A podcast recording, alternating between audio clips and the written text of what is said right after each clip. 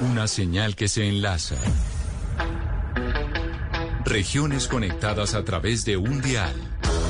A partir de este momento, Oscar Montes, Ana Cristina Restrepo, Hugo Mario Palomar, Valeria Santos, Gonzalo Lázaro y Camila Zuluaga analizan y debaten el tema del día. El tema del día. Colombia está al aire. Las 12 del día 16 minutos seguimos conectados con ustedes aquí en Mañanas Blue cuando Colombia está al aire. Saludamos a nuestros televidentes a través de Noticias Caracol. Ahora el primer canal digital de noticias en Colombia. Ustedes que se conectan todas las noches con nosotros para hablar del tema más noticioso del día en el país. Y sin lugar a dudas, la noticia más importante a nivel político tiene que ver con una decisión que tomó ayer la Corte Constitucional en donde votación unánime decidió devolverle la personería jurídica al nuevo liberalismo. Y por eso hoy estamos con los protagonistas de ese partido que resurge una vez más. Y son los hermanos Galán, Juan Manuel Galán, candidato presidencial. Y yo les voy a decir aquí Juan Manuel y Carlos, porque pues no les voy a poder decir doctor Galán porque van a pensar que son el mismo. Juan Manuel, bienvenido. Gracias por estar con nosotros hoy aquí en Mañanas Blue. Gracias, Camila. Es un gusto Tenemos.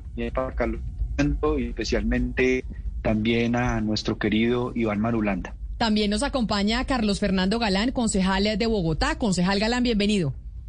Eh, muchas gracias por la oportunidad. Un saludo a todo el equipo eh, de Blue Radio. Ahí veo a Valeria, a Cristina, a Oscar, eh, conectados. Y Ana también. Un saludo muy especial. Eh, a Yolanda. Vamos a ver. Vamos a ver si todos están, están, están como robots, porque los estoy oyendo como robots. No sé si sea el internet por cuenta de lo que la noticia que dijimos ahorita que Movistar anunció que por tema de un robo de cable, pues estaban eh, teniendo fallas en el internet. También está con nosotros Iván Marulanda, senador del Partido Verde, pero que también hizo parte de la fundación del nuevo liberalismo y por eso nos acompaña hoy aquí con nosotros. Senador Marulanda, bienvenido. Gracias por acompañarnos. Gracias Camila por la invitación. Un saludo para usted, para sus compañeras, sus compañeros de, trabajo. Un abrazo para Juan Manuel, para Carlos Fernando y un saludo a la Usted sí, su internet como un tote. Estamos esperando también al senador eh, Rodrigo Lara, quien es hijo de Lara Bonilla. Les voy a pedir el favor de que no me hablen. Gracias. Eh, 12 del día, 17 minutos. Y esperando al senador eh, Rodrigo Lara, quiero empezar con usted, eh, senador Marulanda, porque se ha hablado mucho durante toda la mañana, incluso ayer, de esta decisión de la, de la Corte Constitucional. Y en esta decisión de la Corte Constitucional hay algo que se aclara y que lo explicó muy bien el magistrado Ibáñez, quien es el autor eh, de la ponencia en la Corte. Y es que aquí no va a aplicar esa doble militancia, no aplicará esa restricción que existe para otros partidos. ¿Por qué? Pues porque hasta ahora se revive el nuevo liberalismo y el ejemplo que puso el magistrado Ibáñez cuando explicaba que no aplicaba la doble militancia fue el suyo, porque usted hoy pertenece al Partido Verde, usted también es precandidato presidencial, pero usted hizo parte del nuevo liberalismo, usted, usted puso también los primeros ladrillos de ese partido, y entonces usted no tendría la sanción si quisiera pasarse para allá. Y ahí muchos empezaron a preguntarse, bueno, y frente a esta decisión de la Corte, ¿qué piensa Iván Marulanda? ¿Qué va a hacer? Primero que todo, tengo que decir que estoy muy emocionado con esta noticia de la mm, reivindicación, la personalidad jurídica, el liberalismo y de la de la Corte que le recupera al país, a la sociedad colombiana, a la historia, un legado extraordinario que será un instrumento muy poderoso para para mí fue una sorpresa ese aspecto de la doble militancia. Yo, francamente, no, no me esperaba, me informé apenas anoche que Juan Manuel me lo comentó. Yo no tenía ni idea ni me lo imaginaba. Toda esta noticia, pues, es un impacto brutal en mi vida. Yo tengo un pacto de sangre, si se quiere, con el nuevo liberalismo. Es un es mi vida, es mi historia personal, es, es mi, mi, compromiso con esta nación y, naturalmente que es una eh, una invitación muy, pues muy poderosa para mí, muy, muy eh, comprometedora para mí, pero igualmente pues tengo también que eh, llevar con mucho cuidado y con mucha delicadeza este, este momento porque tengo gratitud con el Partido Alianza Verde, tengo una credencial del Partido Alianza Verde aquí, al que represento en el Senado y no quiero pues manejar esta situación tan tan emocionante y tan comprometedora, no la quiero manejar sino con una gran delicadeza y un profundo respeto, tanto por lo que representa históricamente el liberalismo personalmente y lógica y intelectualmente, políticamente, como lo que significa también mi de, de gratitud con el Partido Alianza Verde. Así que esperemos a ver cómo, cómo se van dando las cosas con, con respeto y con cuidado. Usted, usted dice, eh, senador Marulanda, que esto le cayó por sorpresa, que no sabía que el, fallo de la Corte Constitucional fuera a tener esos detalles y esos detalles que permitiera que gente que estuviera en otros partidos llegara al nuevo liberalismo sin que tuviera que ser sancionado por doble militancia. Y ahí yo le pregunto a usted, concejal eh, Galán, que fueron, entre otras, pues quienes estuvieron detrás de la tutela, quienes estuvieron detrás de esta tutela para que se pudiera revivir el partido. ¿Ustedes esperaban cuando se puso esa tutela que fuera así? que aquellos que incluso estuvieran en otros partidos pudieran llegar al nuevo liberalismo y no se les sancionara, que su eh, compañero, eh, por ejemplo, Rodrigo Lara, que está en la misma situación, lo pudiera hacer, o que Iván Marulanda, o, o tanta gente que hoy está militando en otros partidos y en su momento hizo parte del nuevo liberalismo. Eh, bueno, Camila, ¿ahí me escuchan ahora sí bien? Perfectamente, lo escucho. Ah, bueno. Bueno, no, a ver, primero yo quiero decir que, que pues estamos eh, realmente en un momento muy especial personal, creo nosotros, y le oía a Iván la voz y realmente me, me conmociona. Iván para nosotros y para mí es como un tío.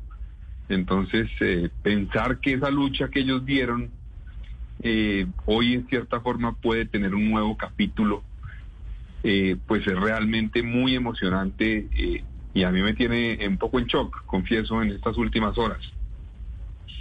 Y oírlo a él me, me, alimenta un poco el shock, con todo, con todo respeto les cuento aquí. Ahora, frente a lo que está preguntando, que estás preguntando Camila, a ver, yo creo que tiene todo el sentido eh, que aquellos que militaron en el nuevo liberalismo, que tuvieron un liderazgo, un vínculo claro con el nuevo liberalismo, y el hecho de que la Corte está haciendo en cierta forma un acto de justicia y de reparación, restableciendo la personería diciendo que ese partido no ha debido dejar de existir, que dejó de existir en cierta forma fue por la violencia y la persecución, pues tiene todo el sentido del mundo que le permita a, a quienes tenían ese vínculo y que por la desaparición del mismo tuvieron que irse a unas casas prestadas, digámoslo así, a otros espacios para poder representar esas ideas eh, y pues hoy quieran eh, volver a esa su casa, pues puedan hacerlo. Me parece muy positivo. No lo pensamos originalmente, eh, inclusive confieso Camila, en algún momento algún medio planteó el tema y yo dije eso de pronto puede terminar afectando la decisión porque puede llevar a que, a que se sienta como una decisión que va a favorecer a un partido particular, pero la forma como le entendí al magistrado en la entrevista que lo oí, pues me, hace, digamos, eliminar cualquier preocupación alrededor de esa decisión, porque abre la puerta con un argumento muy claro y muy contundente. Es que aquí hubo una persecución al partido, lo acabaron y quienes militaron en él pues no pudieron seguir haciéndolo. Y si el partido vuelve a estar en, la, en el escenario político, pues ellos deben tener la posibilidad de hacerlo. Sería absurdo cerrarles la puerta. Pero ahí entonces eh, yo les pregunto, y le pregunto a usted que, militó en, eh, en Cambio Radical, concejal Galán, porque eso implicaría, según lo que ha explicado el magistrado Ibáñez, sobre el fallo que Germán Vargas Lleras, el ex vicepresidente, podría llegar al nuevo liberalismo, porque cumple con la normatividad que expuso la Corte Constitucional para llegar a ese partido. ¿Eso eh, ustedes lo, lo, pensaron? ¿Pensaron en esa posibilidad? Porque finalmente Germán Vargas estuvo pues al lado de su papá cuando lo asesinaron. A ver, Camila, pues mucha gente seguramente eh, Porque, digamos, una de las cosas que pasó con el nuevo liberalismo es que mucha gente terminó regada un poco en diferentes movimientos, ¿no? O sea, hay personas que llegaron al polo, por ejemplo, otras personas llegaron al uribismo, otras hicieron parte de estos partidos que surgieron en los últimos 15 o 20 años como la U, como Cambio Radical, otras llegaron al verde, otras se quedaron en el Partido Liberal. Entonces, eh, digamos, esas personas terminaron regadas por todas partes. Pero yo creo que esto tiene que ver, digamos, con, con la intención también de esas personas. O sea, no es simplemente que le abra la puerta a cualquiera, seguramente quien tenga los argumentos para hacerlo, pero, pero es un tema de convicción. Y yo creo que lo que pasó aquí fue que estas personas a las que se les abre la puerta son personas que tuvieron que irse a una casa prestada. O sea, se sintieron incómodas donde estuvieron. Y eso ha sido evidente eh, en algunos. En otros no ha sido evidente, en otros han tenido el poder donde han estado, que eso es distinto, creo yo, ¿no? Eh, en, el caso, en el caso nuestro, yo sé, Rodrigo también, pues eh, tuvimos grandes dificultades y profundas diferencias donde estuvimos. Entonces yo creo que eso es una diferencia con eso y que llevaría pues que no, no tenga sentido pues que tampoco cualquier persona regrese, sino realmente quien tiene una convicción, una conexión, una frustración por lo que ocurrió eh, y que se ha sentido eventualmente huérfano en términos políticos porque no ha tenido el espacio para defender las ideas eh, en un escenario donde sienta compatibilidad real eh, para defenderlas. Senador Galán, obviamente aquí se revivió la esperanza hemos oído mensajes de personas que mencionan que esto es un, pues como un respiro para las elecciones presidenciales del próximo año y las elecciones de Congreso, cuando Colombia necesita pues una nueva mirada. Pero, sin embargo, pues hay algo importante y es la decisión que vaya a tomar el Consejo Nacional Electoral sobre quién va a ser el representante del partido político. Porque el magistrado Ibáñez dejó claro que es el Consejo Nacional Electoral quien tomará esa decisión. Y el representante del partido político finalmente es el que va a tomar las decisiones dentro de la colectividad. Obviamente será un tema colegiado y demás, pero el representante tiene un poder muy grande. ¿Qué sigue en este, en este sentido? ¿Cómo será ante el Consejo Nacional Electoral? ¿A quién, eh, en medio de la tutela y demás, que usted tal, vez sabe la parte jurídica mejor que nosotros, el Consejo Nacional Electoral le va, le va a dar la personería jurídica? Porque podría ser, por ejemplo, al doctor Marulanda, ¿o a quién? Bueno, Camila, eh, nosotros creemos en una frase que decía mi papá hace varios años, que un partido no le puede prometer a una nación lo que primero no es capaz de conseguir para sí mismo. Si nosotros vamos a prometerle a Colombia una nueva manera de hacer política, una profundización de los mecanismos democráticos que los colombianos tienen para participar en la política, pues hacia adentro tenemos que garantizar lo mismo. Y tenemos que hacer una convocatoria amplia de los antiguos militantes del nuevo liberalismo, pero también de la gente que quiere llegar, la gente que no ha tenido representación política, que ha estado en las calles manifestándose y reclamando que no tienen representatividad, la Colombia de los campesinos, la Colombia de los jóvenes, de las mujeres, de los indígenas, de las víctimas, de la población LGBT, de los afros, de los territorios y regiones apartadas de Colombia y queremos que haya una representación en la militancia del partido de esa Colombia no representada pero, políticamente pero, pero, que sea esa militancia la que tome decisiones sobre el futuro del partido. ¿Quién hace esa convocatoria? ¿Quién es el que hace esa convocatoria que usted nos está explicando? ¿Quién? Porque acá se está asumiendo que son, que son de la tutela son quienes deben en primera instancia iniciar el proceso del acto refundacional del Partido Nuevo Liberalismo y vamos a presentar todos los requisitos que exige el Consejo Nacional Electoral para expedir el acto administrativo de la personería jurídica y en el caso de este partido, que es un partido que resurge de un exterminio y de un asesinato de más de 50 de sus militantes, que desapareció por efecto directo de la, de la violencia, pues debe tener un periodo también de transición para su reorganización, para su reconexión con los antiguos militantes, como decía Carlos Fernando, que pasaron a ser parte de otras casas políticas, pero que siguen siendo fieles y leales al legado y a los principios que el nuevo liberalismo defendió en la política colombiana, para que participen y se tomen las decisiones de una manera amplia y de una manera democrática. Claro, pero entonces, para, para entender cómo va a funcionar es los que ustedes consideran que van a hacer esta convocatoria y que van a empezar a formar las reglas de este nuevo partido que le da mucha esperanza a Colombia, van a ser quienes pusieron la tutela ante la Corte Constitucional o aquellos que aparecen con la representación ante el Consejo Nacional Electoral, porque en el Consejo Nacional Electoral, entre otras, doctor Marulanda, senador Marulanda, usted aparece, usted, usted aparece ahí como representante de ese partido. Entonces, por eso hago yo la pregunta y por eso es importante que usted esté aquí. ¿Quién va a ser que, los, quiénes van a ser los que van a convocar lo que va a ser el nuevo liberalismo, quiénes pueden hacer parte de ese partido y quiénes no, cuáles son los fundamentos teóricos que van a conformar eh, ese partido, los que pusieron la tutela o aquellos que aparecen como los representantes en el, en el Consejo Nacional Electoral, senador Marulanda, entre los que usted está, porque hay cinco y usted es uno de ellos. Ah, Camila, yo francamente que no, no tengo respuestas para esas preguntas. Yo, como le decía, para mí esto es muy sorprendente y ya pues hablar de esos detalles no, no me corresponde y no. Esto es, para mí es, eh, es un acontecimiento, es un acontecimiento que tiene que ver con, con la reivindicación, repito, de un legado, de una memoria, de un sacrificio enorme que hizo en la historia de este país que hicieron Luis Carlos Galán y Rodrigo Lara entregando su vida por unos ideales, por rescatar la decencia y la dignidad de esta nación.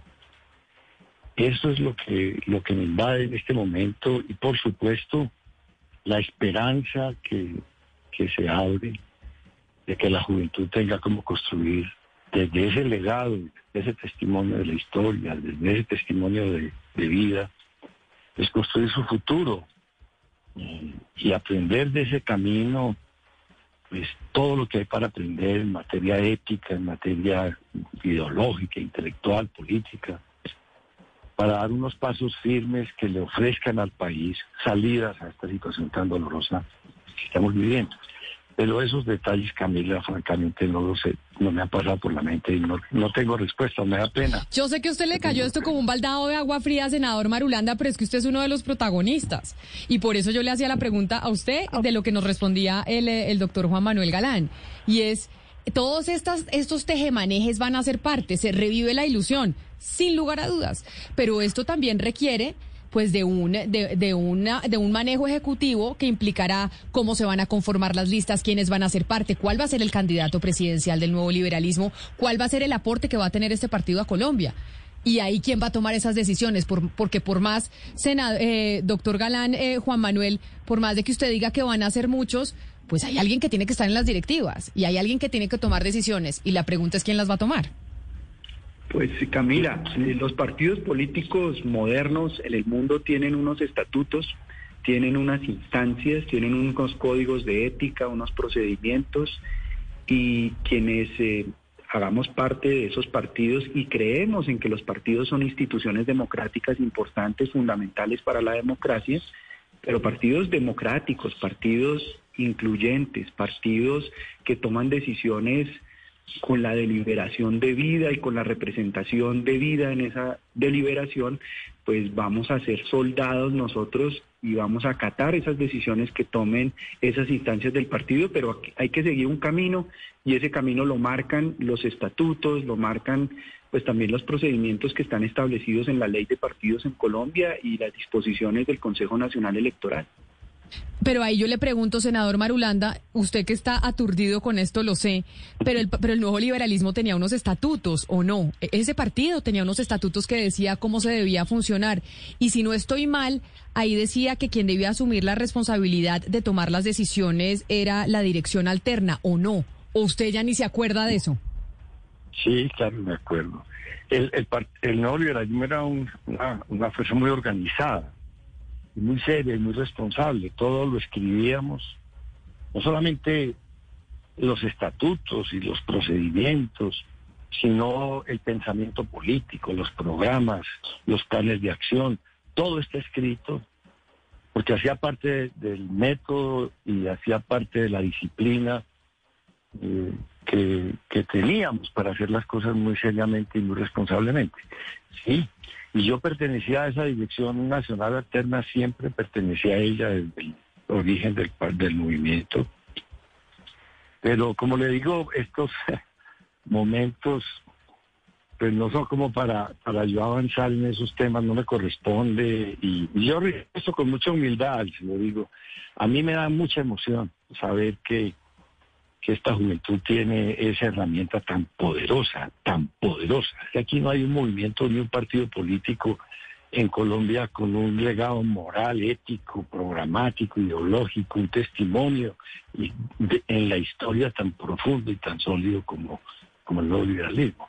Entonces estoy muy feliz y muy seguro de que los pasos que se van a dar desde ese testimonio, desde ese legado histórico, van a ser sabios, seguros, muy responsables, desde la humildad, por supuesto, eh, pero mm, desde la responsabilidad con el país. O sea, yo estoy muy tranquilo de que aquí arranca una, una etapa muy importante, muy, muy positiva y muy poderosa para la política colombiana. Pero, senador Marulanda, el nuevo liberalismo nació en un contexto, luego se integró al liberalismo y hoy regresa en otro contexto distinto. Si fuéramos a mirar ese ideario inicial del cual usted hizo parte de toda esa creación de ese ideario, ¿cómo debería transformarse al mundo, al país en que, en que operaría hoy? ¿Cuáles serían esos, como esos puntos básicos? Sí, Ana Cristina, ese, ese legado tiene dos, dos, dos caras esa historia tiene dos caras. Una, el mensaje ético, ideológico, la visión de país, la visión de la historia, la visión de, de la nación que queríamos y queremos construir. Ese es uno, eso no cambia. Esos um, son unos mm, principios doctrinarios, unos valores éticos que son inmodificables. Y ya los aspectos eh, concretos y materiales de la visión del presente, que ese presente es muy distinto al de hoy.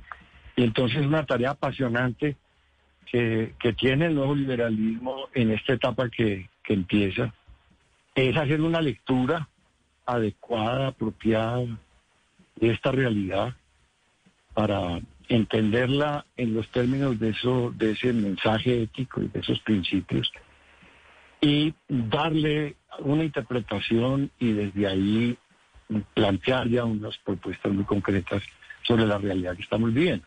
Pero eso hace parte, pienso yo, de los trabajos y de las tareas enormes que espera, que le esperan al nuevo liberalismo a partir de esta, de esta eh, resurrección.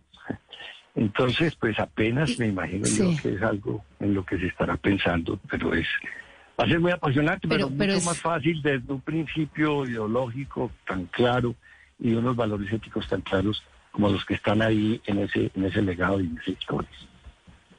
Claro, pero esa tarea como de crear un norte y darle una, pues darle el digamos, el diseño que el partido en este momento necesita, teniendo en cuenta el contexto, va a ser complicado y por eso yo quiero preguntarle a Juan Manuel por eh, la última controversia que usted tuvo pues con el ex vicepresidente eh, Vargas Lleras cuando él dijo básicamente que usted con su propuesta de legalizar las drogas estaba rebautizando el partido eh, Nuevo Liberalismo por un nuevo nuevo liberalismo y que ahí él no estaba de acuerdo con que eso fuera digamos fiel a lo que el nuevo liberalismo pretendía alcanzar en ese momento. Así va a la pelea seguramente. ¿Ustedes qué piensan, Juan Manuel? ¿Cuál van a ser esos idearios y esos valores, digamos, mínimos y claros con los que van a empezar a crear este partido? Porque ya en este tema de legalización de drogas estamos viendo ya un choque con uno de los principales eh, pues representantes del nuevo liberalismo en su momento. Pues Valeria, el nuevo liberalismo se caracterizó en sus orígenes, en su, el desarrollo de, de su propuesta en los años 80, por ponerle la cara a los temas más difíciles y más complicados de enfrentar en Colombia. Le puso la cara solitario al nuevo liberalismo. Y Iván Marulanda es un sobreviviente de ese enfrentamiento con el crimen organizado y con el narcotráfico, porque fue el que le puso el pecho al nuevo liberalismo en Medellín, en Antioquia, donde estaba Pablo Escobar poniendo bombas y asesinando todos los días al que se le atravesaba en su camino.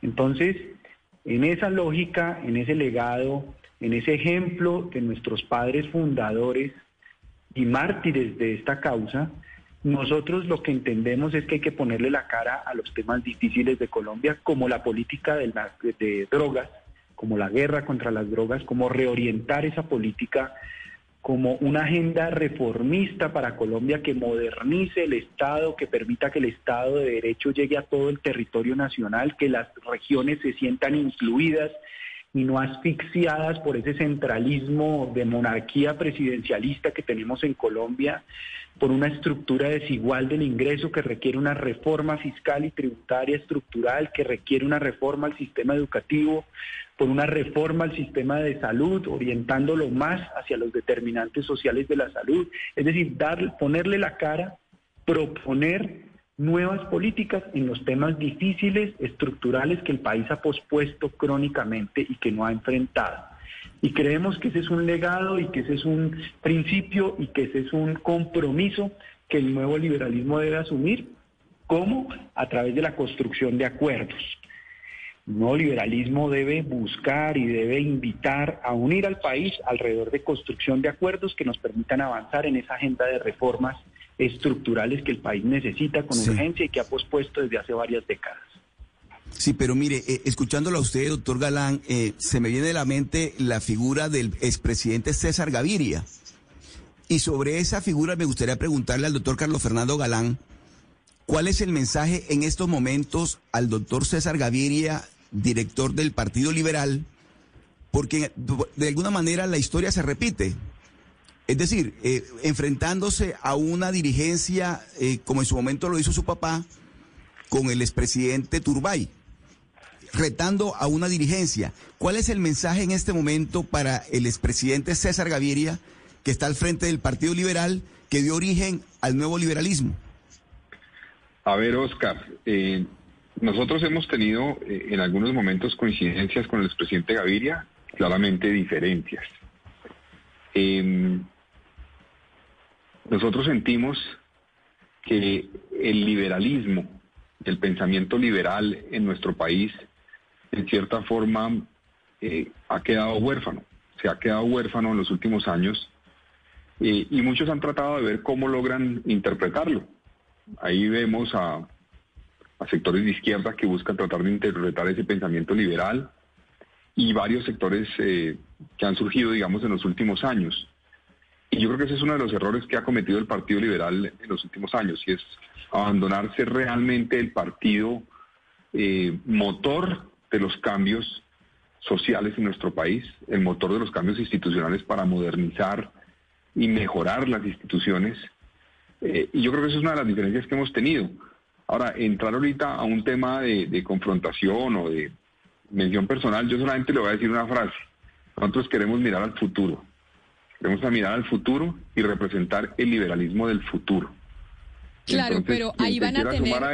ahí van a, bienvenido. Ahí van a tener, eh, concejal Galán, pues una, una pequeña dificultad, porque incluso en ese fallo de la Corte Constitucional se habla del logo y del nombre.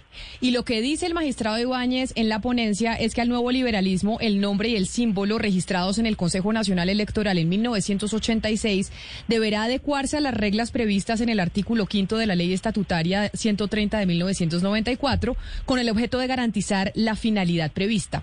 ¿Qué dicen ahí? Pues que básicamente les va a tocar cambiar de nombre, muy probablemente, o que van a tener que usar otros colores ¿Eso ya lo han pensado? Yo sé que son cosas eh, de mecánica política que parecen difíciles, pero es que el nuevo liberalismo riñe con el nombre del liberalismo. Y ahí la ponencia dice, eso se tiene que regir por la ley que estipula eso en el Consejo Nacional Electoral. Y eso implicará que tendrán que tener un nuevo nombre, un nuevo logo y una nueva identidad. ¿Eso ustedes lo analizaron ya o también les ha caído por sorpresa? eso, no, eso, eso hay que analizarlo, digamos, hay que ver en detalle lo que diga la sentencia, eh, que todavía no se conoce. Eh, yo entiendo que, digamos, esas son normas que surgieron después de la desaparición del nuevo liberalismo, normas que establecieron que, eh, por ejemplo, no podía haber partidos que tuvieran un nombre o unos símbolos que confundieran a la ciudadanía con otro partido, que llevaran a la ciudadanía a confundirse con otro partido, o que inclusive tengan elementos de los símbolos patrios. Eso surgió después de la desaparición del nuevo liberalismo. Entonces hay que ver qué implicaciones tiene eso, porque pues este, este partido, digamos, está, eh, digamos, se le está restableciendo la personería jurídica. en cierta forma es el mismo partido que existió en los años 80. no es que surja un nuevo partido, no, se le está devolviendo algo que perdió por cuenta de un contexto que la Corte analizó. Entonces hay que ver qué implicaciones tiene eso a la hora de revisar la normatividad eh, que tiene que ver con los logos, con los nombres, y lo vamos a analizar con calma. Pero, pero yo creería pues que, que eh, uno de los elementos clave de, del acto de justicia que decidió la Corte es que el nuevo liberalismo vuelva a existir. No un partido distinto con otro nombre, no, que el nuevo liberalismo que dio esa batalla que lideraron esos líderes como Rodrigo Lara, como Luis Carlos Galán, como Iván Marulanda, como Enrique Parejo, vuelva a existir, eh, porque al volver a existir se estamos refiriendo que es el mismo, no es otro distinto. Entonces esa discusión tocará darla y revisarla y analizarla con detenimiento cuando se conozca la sentencia, pero yo creo que un acto de justicia con el no sería permitirle, obviamente, que mantenga el mismo nombre. Doctor Galán, yo le anticipo que la sentencia va a decir que esa decisión la toma el Consejo Nacional Electoral y que se tiene que regir bajo esa nueva eh, normatividad que se dio después de que existía el nuevo liberalismo. Esa, va, esa va a ser una discusión que se va a dar, sin duda alguna. Qué pereza que en medio de tanta ilusión pues esté hablando de eso. Pero eso va a pasar porque eso trae la sentencia de la Corte Constitucional y se definirá en el Consejo Nacional Electoral. Pero déjeme porque usted mencionaba a Rodrigo Lara y está con nosotros también el senador Lara, quien eh, pues es conocido que su papá hizo parte de ese movimiento. También senador Lara, bienvenido, gracias por acompañarnos. Hola Camila, ¿cómo estás? Pues le pregunto y sigo con el tema de la mecánica, porque si lo que dice el concejal Carlos Fernando Galán, que devolverle la personería jurídica al Partido eh, Nuevo Liberalismo, pues es devolverle el nombre, revivirlo de cuando se extinguió, pues implicaría entonces que se debería aplicar la misma lógica para quienes son los de la representación legal, a quienes se la dan. Y según los estatutos del partido en su momento se decía que era la eh, organización alterna, digamos, el comité alterno del que hace parte, el, eh, del que hacía parte el senador Marulanda, que está muy sorprendido y yo lo entiendo porque no se lo esperaba.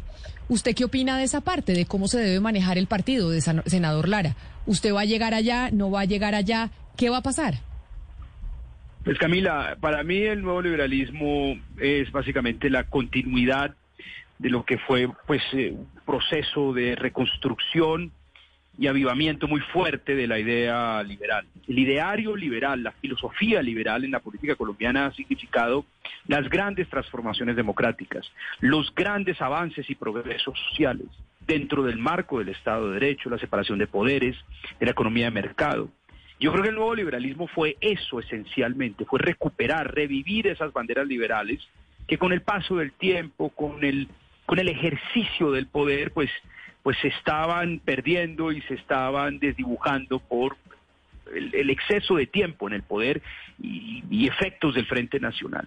Yo creo que hoy más que nunca ese ideario liberal es lo que necesita Colombia para salir de esta profunda crisis y sobre todo para romper con esta política corrosiva que hace, que, divide y confronta a los colombianos. Ese, ese renacimiento del gran ideario liberal va a construir un gran centro político, no un centro de centro izquierda, pero que sí va a recoger elementos de centro izquierda, por supuesto, como elementos de centro derecha, pero con una bandera y una causa muy sólida. Va a ser el faro de la reconstrucción de este país y es ese ideario liberal reformista. Internamente, pues eso se debe, ese ideario se debe reflejado internamente. Partido profundamente democrático, Iván lo explicaba, este era un partido que tenía, era serio, que tenía estructuras de pensamiento, de, centros de pensamiento, que permitía la participación regional. Yo creo que esa es la esencia, ese fue el discurso, la gran bandera del nuevo liberalismo para reencontrarse con, con el oficialismo liberal, el proceso de consulta interna, de democratización. No me preocupan, francamente, esos detalles. Aquí la gente que va a llegar, va a llegar creyendo en una idea y cuando uno tiene consensos ideológicos, cuando uno comparte un sueño colectivo, cuando uno comparte grandes ideas de transformación de un país, uno es capaz hasta de dar la vida por esas ideas y logra ponerse muy fácilmente de acuerdo. El problema de la política colombiana es que es una política de elegidos y excluidos de roscas, es que tú me caes bien, tú no me caes bien, eso puede pasar, pero la única forma de construir consensos, incluso entre ideas distintas, es tener, es tener muy claros sus postulados ideológicos. En esta democracia hay cuatro grandes autopistas ideológicas, como en cualquier otra. La izquierda marxista, la centroizquierda verde, el liberalismo que va a tener una proa, que va a tener un gran factor de integración que es el nuevo liberalismo y, y digamos la derecha conservadora hoy con una predominancia del centro democrático. La idea es construir esa gran idea y por supuesto que eso se va a reflejar. Construir esa gran idea, pero de todas maneras hay antes hay cosas que no se pueden desconocer, porque el doctor Juan Manuel Galán, quien está estuvo detrás de todo este proyecto de la tutela y hace parte del nuevo liberalismo, pues está en la coalición de la esperanza, por ejemplo y ya se comprometió con la coalición de la esperanza. Y en la coalición de la esperanza está Sergio Fajardo, entre otras. Sergio Fajardo, a quien usted, eh, senador Lara, ha criticado mucho. Entonces, ¿cómo se van a, cómo se van a lograr esos consensos? Ya sabemos porque ya hay, hay compromisos que se adquirieron antes. Entre esas, el compromiso que adquirió el doctor Galán con la coalición de la esperanza. ¿Ahí qué va a pasar con este nuevo liberalismo que resurgió? Camila, en, una campaña presidencial, los asuntos de mecánica, es decir, las coaliciones, son temas realmente que se sellan en el mes de diciembre. Eso es así en la práctica política en cualquier parte del mundo y lo ha sido en Colombia. La, mecánica nunca precede el debate electoral. Yo creo que, eh, pues, eh, el tema de la coalición de la esperanza es válido, es un gran ejercicio. Yo no tengo nada que opinar respecto al señor Fajardo. Eh, yo he expresado mi opinión al, respecto, pero, pero luego le digo, la, política no es de roscas, no es de que es que él es mi amigo, entonces lo incluyo, pero él me cae gordo, lo saco. Ese ha sido un grave error de la política colombiana. Uno tiene que construir sobre la base de eh, coincidencias ideológicas. Si uno tiene claro las ideas en las que uno cree, el evangelio político que se predica, es muy fácil encontrar consensos y competir con personas que uno quiere y otras con las que uno quiere menos. Entonces, el tema de las afinidades personales es, existe y es predominante cuando, cuando hay un desorden ideológico, cuando hay un revoltijo ideológico. ¿El nuevo liberalismo para qué sirve? Para fijar ese norte ideológico. Aquí hay un carril, y habrá un carril, y estoy convencido que lo que anhelan los colombianos cuando intuitivamente hablan de centro es un vehículo, es un carril que tenga esa filosofía liberal, es decir, que crean el dogma de la separación de poderes, de la economía de mercado, de la alternancia en el poder, pero que al mismo tiempo sea profundamente reformista. Esa bandera es una bandera liberal, es la bandera del centro democrático, del nuevo liberalismo, y esto va a construir ese gran consenso alrededor de una mecánica que yo creo que se materializará en el mes de diciembre. Y, en esa mecánica, senador Lara, porque quiero preguntarle a, Galán Juan Manuel, pues hay un nombre que brilla porque todo el día salen noticias y sabemos que tiene propuestas de muchas personas, es la de Alejandro Gaviria. Entonces yo quería preguntar, Juan Manuel, Alejandro Gaviria cómo entra en la ecuación del nuevo liberalismo, porque sabemos que en la coalición de la esperanza le gusta muchas personas como Angélica Lozano, pero a Robledo no le gusta, y sabemos que ha hablado, al menos eso ha salido en las noticias, que ha hablado con ustedes en varias ocasiones. ¿Cómo entra Alejandro Gaviria en esta ecuación del nuevo liberalismo y podría competir con usted en esa aspiración presidencial, Juan Manuel? Pues Sebastián, nosotros hemos tenido conversaciones con Alejandro Gaviria, le hemos dicho que sentimos que es oportuno y que es pertinente y que es, eh, digamos, el mejor lugar para defender las ideas liberales, el nuevo liberalismo y darle esa identidad, ese carácter liberal al centro en Colombia, a ese centro que está surgiendo, que es mayoritario en las encuestas, pero que no ve eh, una identidad clara en términos de ideas, de propuesta. Y esa ha sido la, la estrategia de crecimiento de uno de los extremos, tomarse o tratar de tomarse el tema liberal, pero la credibilidad de la defensa de las ideas liberales está en el centro, está en el resurgimiento del nuevo liberalismo.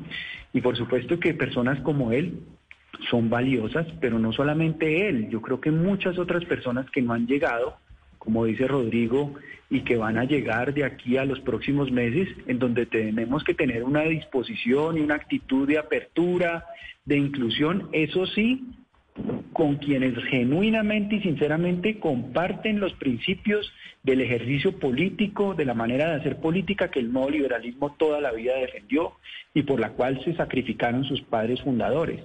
Ese es nuestro derrotero y eso es nuestro norte y de esa manera pues vamos a poder construir un partido distinto para Colombia. Esa misma pregunta quiero hacérsela entonces, eh, doctor eh, Galán Juan Manuel a Iván Marulanda, porque usted, senador Marulanda, hace parte de la coalición de la esperanza y usted ya dijo y anunció aquí, porque aquí con usted hablamos de su precandidatura presidencial y cómo iba a estar ahí dentro de los verdes y ahora que le cae, pues es esta noticia, ¿qué va a pasar? Pues vamos a ver, apenas Pues- sepa le cuento, apenas sepa le cuento. ¿Qué va a hacer? ¿Va a ser candidato por el nuevo liberalismo? ¿Va a estar en los verdes? ¿Qué va a pasar con la coalición de la esperanza? Es que usted tiene un chicharrón muy grande, uno de esos, de esos buenos chicharrones, porque es mejor tener más ofertas que menos. Sí, sí, tremendo. No, mire, yo a estas alturas de la vida no tengo más aspiración que ver a mi país encarrilado hacia un porvenir promisorio y, digno. Y me parece que empieza a abrirse los caminos y eso me tiene pues muy feliz. Yo pienso que, que tanto Rodrigo Lara como, como Luis Carlos Galán deben estar contentos de que yo haya quedado vivo a poderlos acompañar en esa, en esa tarea, de transmitirles ese esa memoria, la grandeza de lo que ellos hicieron y lo que se hizo en aquellos tiempos y de lo que hicimos todos, pero sobre todo Rodrigo y Luis Carlos, y para que se mantenga muy presente en todo lo que se haga, pues esa memoria y ese, ese legado. Pero yo personalmente no tengo más, aspira- más aspiración y más ambición que, que, la de poder llegar al final de la vida con la tranquilidad de conciencia de que todo ese esfuerzo y todo ese sacrificio no se perdió para Colombia. Que logramos ya que la Corte eh, sacara de allá de- de- del foso eh, un valor enorme de esta nación que lo querían sepultar y que no pudieron sepultar.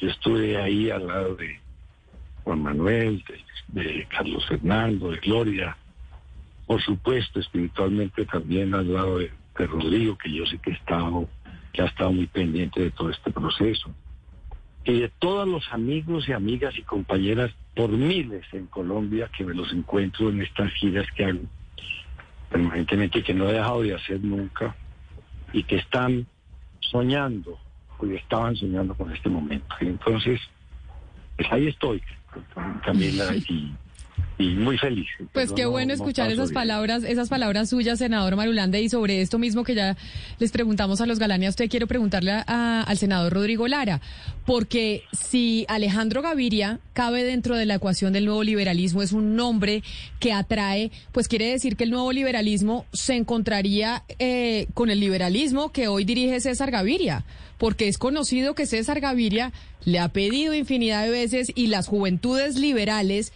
son las que han estado detrás de hacerle una gran campaña al, rector de la Universidad, Alejandro Gaviria. ¿Quiere decir que entonces, bajo ese nombre, se podrían encontrar nuevo liberalismo y liberalismo?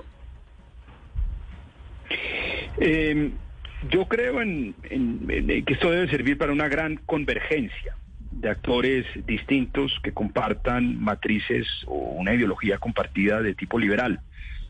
Eh, pues Alejandro, sí, ha recibido el apoyo de- del eh, expresidente César Gaviria y me parece que eh, mi sueño siempre será lograr una gran convergencia o que un gran polo de, de ideología liberal.